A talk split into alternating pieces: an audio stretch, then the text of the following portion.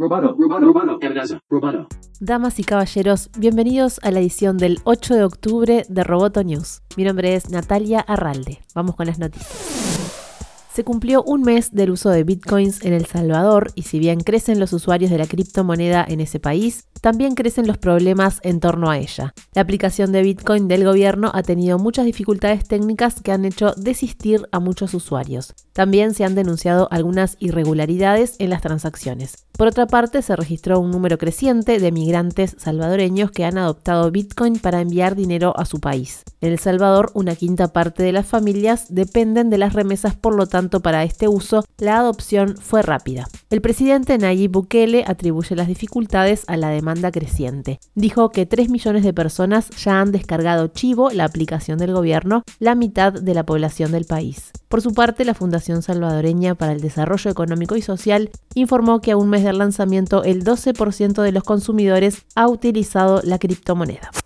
Google y YouTube prohibirán los anuncios que nieguen el cambio climático anunciaron que dejarán de financiar a los medios que contradigan el consenso científico sobre este tema. La nueva prohibición se aplica a los anuncios publicitarios de Google en línea, así como a los sitios web y videos de YouTube que publican anuncios de Google. Incluye cualquier contenido que niegue la responsabilidad humana al calentamiento global o trate al cambio climático como un engaño o una estafa, dijo Google en una publicación. En YouTube, propiedad de Google, los videos inexactos sobre el clima recibieron más de 21 millones de visitas y publicaron anuncios con frecuencia según una investigación de 2020 de la organización sin fines de lucro Avast. Este informe provocó una amonestación del Congreso a Google.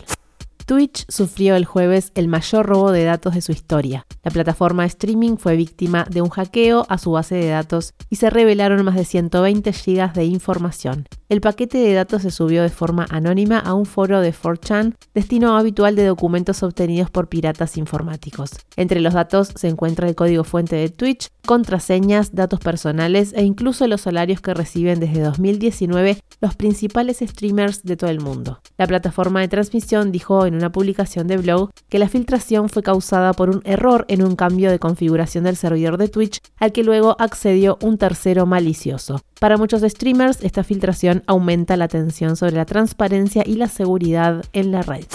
El CEO de Epic Games, Tim Sweeney, criticó a Apple por promocionar sus servicios en la pantalla de configuración del iPhone, algo que sus competidores no pueden hacer. Sweeney, cuya demanda antimonopolio contra Apple ahora está siendo apelada, denunció en sus redes sociales que este tipo de publicidad de origen es un riesgo anticompetitivo para Apple, ya que algunos de los servicios que impulsa aquí son los que compiten directamente con las aplicaciones de terceros publicadas en su App Store. Pero agrega que por supuesto esas aplicaciones de terceros no pueden acceder a la pantalla de configuración del iPhone. Roboto News es parte de Dovcast. Te invitamos a seguirnos en www.amenazaroboto.com, arroba amenazaroboto y facebook.com barra amenazaroboto. Roboto News.